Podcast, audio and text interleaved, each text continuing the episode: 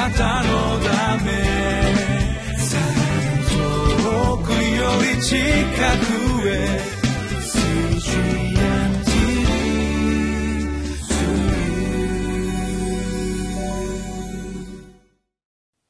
CGN テレビをご覧の皆さんこんにちは。リビングライフのお時間です。私は横浜御塗キリスト教会の西山真一という牧師です。よろしくお願いいたします。今日は5月の29日の御言葉エレミア書7章の29節から8章の3節の御言葉で不従順の終着地は死ですというタイトルを持って御言葉を取り付かせていただきます。この箇所はユダのこの人たちが神様の御言葉に聞き従わず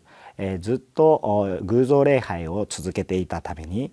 神様がこの民に対して懲らしめの宣言をされていくような場所であります。このところから私たちが神様の御言葉をかみしめもう一度神様を黙想するこの時間となれば幸いです。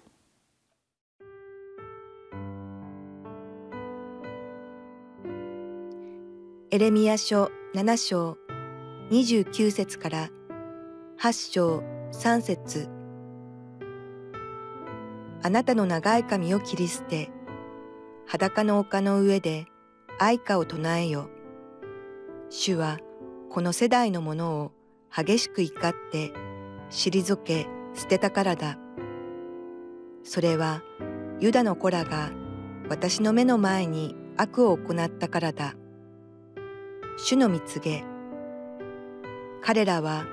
私の名が付けられているこの家に自分たちの忌むべきものを置いてこれを汚したまた自分の息子娘を火で焼くために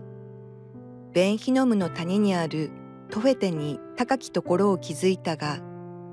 これは私が命じたこともなく思いつきもしなかったことだ。それゆえ見よその日が来る。主の蜜げ。その日にはもはやそこはトフェテとかベンヒノムの谷と呼ばれない。ただ虐殺の谷と呼ばれる。人々はトフェテに余地がないほどに葬る。この民の屍は空の鳥地の獣の餌食となるがこれを追い払うものもない。私はユダの町々とエルサレムの巷から楽しみの声と喜びの声花婿の声と花嫁の声を絶やす。この国は廃墟となるからである。その時主の蜜げ。人々はユダの王たちの骨首長たちの骨祭司たちの骨。預言者たちの骨、エルサレムの住民の骨を彼らの墓から暴き、それらを彼らが愛し、仕え、従い、伺いを立て、拝んだ日や月や天の万象の前にさらす。それらは集められることなく、葬られることもなく、地面の肥やしとなる。また、この悪い一族の中から残された残りの者は皆私が追い散らした残りの者のいるどんなところでも命よりも死を選ぶようになる万軍の主の蜜げはい、それではまず29節を見たいと思います。あなたの長い髪を切り捨て裸の丘の上で愛歌を唱えよとこのように、えー、書かれてあります。まあ、長い髪、えー、着飾っているそのような姿が見える。誰か人に見せていこうというそのような思いが見えるその場所でありますけれども裸の丘の上えつまり何も隠すことのできないありのままの姿に戻りなさい。長い髪を切り捨てえそして自分のしているところを見るならば自分は愛歌を唱えなさいと。つまり悲しみの歌自分たちのしていることというのは本当に絶望的なことをしているんだよということを知りなさいというふうに言っておられるんですねそして続きをもって主はこの世代のものを激しく怒って退け捨てたからだなぜ泣くのかって言ったらその理由がその下に書いてあって、えー、本当に、えー、この世の今の時代の人たちを主がお見捨てになられたからだとこのように書かれてあるわけなんですね。え確かに今この絶望的な状況の中なんですけど一つだけ希望を見いだすことができるのであるならばこの世代のものをと強調されている部分ですね。えということは次世代には希望を少し残されているんです。え神様はあこの時代の今の時代のものが自分を退けたからといってそれを永遠にまで怒られるわけではなくてなんとか次の次世代をなんとかとそのように思う神様の憐れみの意味がここに記されているのではないかとそのように感じるところであります。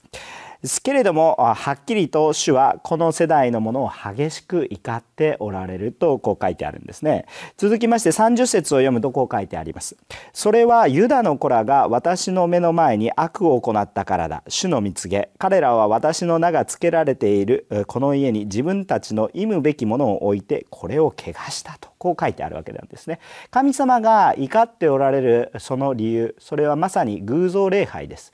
このところから考えられることは何かというと神様を礼拝することと偶像礼拝をすることというのは同時進行することができません。偶像を置きながら神様を褒めたたえると言ってもそれは全く逆のことになりますので、え決して神様はこれを喜ばれず、えそれをむしろですね神様は嫌われているんだ忌むべきものなんだとそのようにおっしゃっていらっしゃいます。確かに偶像礼拝というのは何か像目に見えるものかもしれませんしもしくはまた目に見えない何かのものに心がとらわれているそのようなことも指すかもしれません。けれどもただ一つ私たちが言えるのは神様だけを求めていく私たちにならなければいけないんだとそのようなことを思うわけですね。そして31節32節をお読みいたします。読みします。また自分の息子娘を火で焼くためにベンヒノムのためにあるトフェテに、えー、高きところを築いたが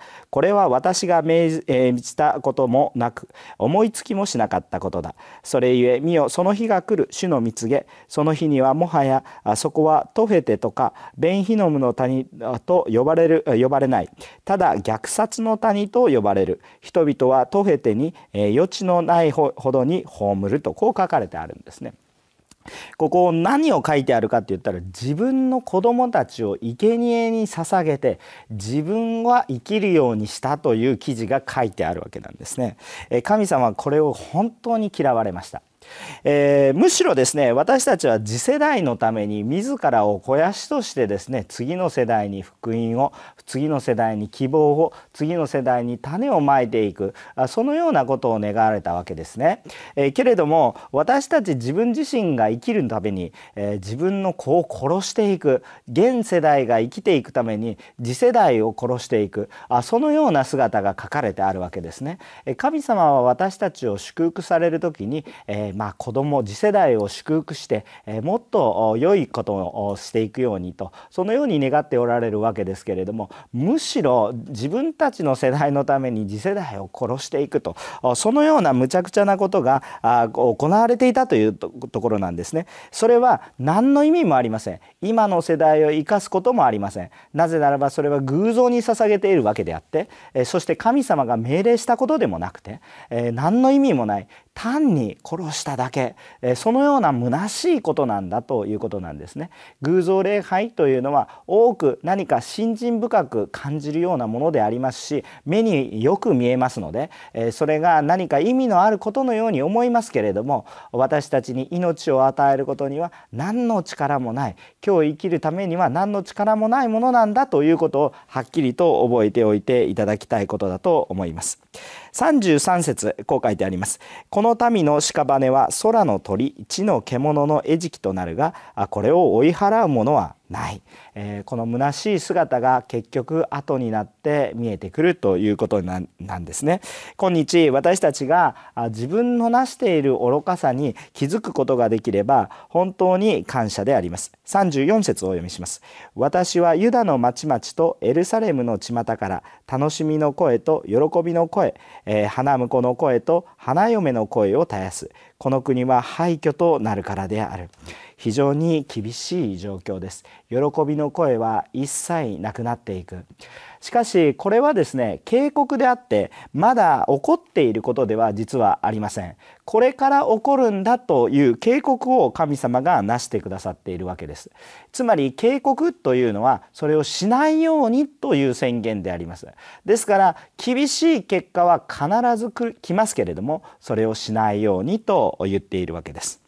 えそして、えこの8章に入りまして1節から3節ですがこのように書いてあります。その時主の蜜げ人々はユダの王たちの骨首相たちの骨祭司たちの骨預言者たちの骨エルサレムの住民の骨を彼らの墓から暴き、えそれらを彼らが愛し仕え従い伺い立てた拝んだ火や月や天の万象の前にさらす。それらは集められることなく葬られることもなく地面の肥やしとなる。またこの悪い一族の中から残された残りのものは皆私が追い散らしたものの残りのもののいるどんなところでも命よりも死を選ぶようになる。万軍の主の蜜げとこう書いてあるわけです。えー、いかに偉大なように見えたものも本当に虚しくただ月日が流れると何でもなくなってしまう。廃墟のようになってしまう。何でもない王たちの墓であったとしても暴かれてそれだけですよと。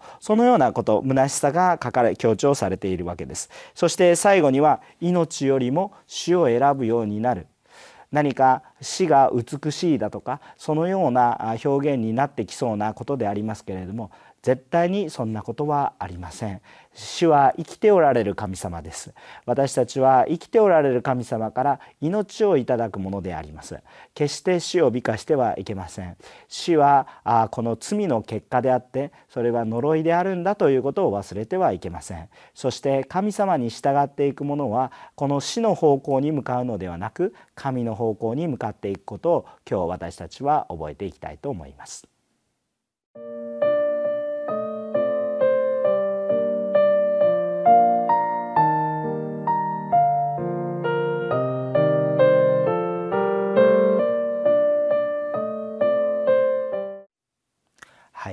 このようにたくさんの警告を神様が私たちに前もって出してくださっています。確かに警告ははっきりと書かれてあってそれが耐えられないほどのものであるということを書かれてあります。これは神様の言葉に聞き従わなかった結果です。今日私たちにも神様の言葉はしっかりと聖書を通して語られています。今日私は神の声に聞き従いますか？それともお聞き従わないで自分の思い自分の好き勝手に歩みますでしょうか？悔い改めて神の御心に従う時このような災いは起こらないことを信じます。お祈りいたします。愛する天と神様私たち一人一人に神様の御声のことその心その言葉の意味をよく理解しそれに従っていけるように助けてください。愛するイエス様の皆によってお祈りをいたします。アーメン。あなたのため遠くより近くへ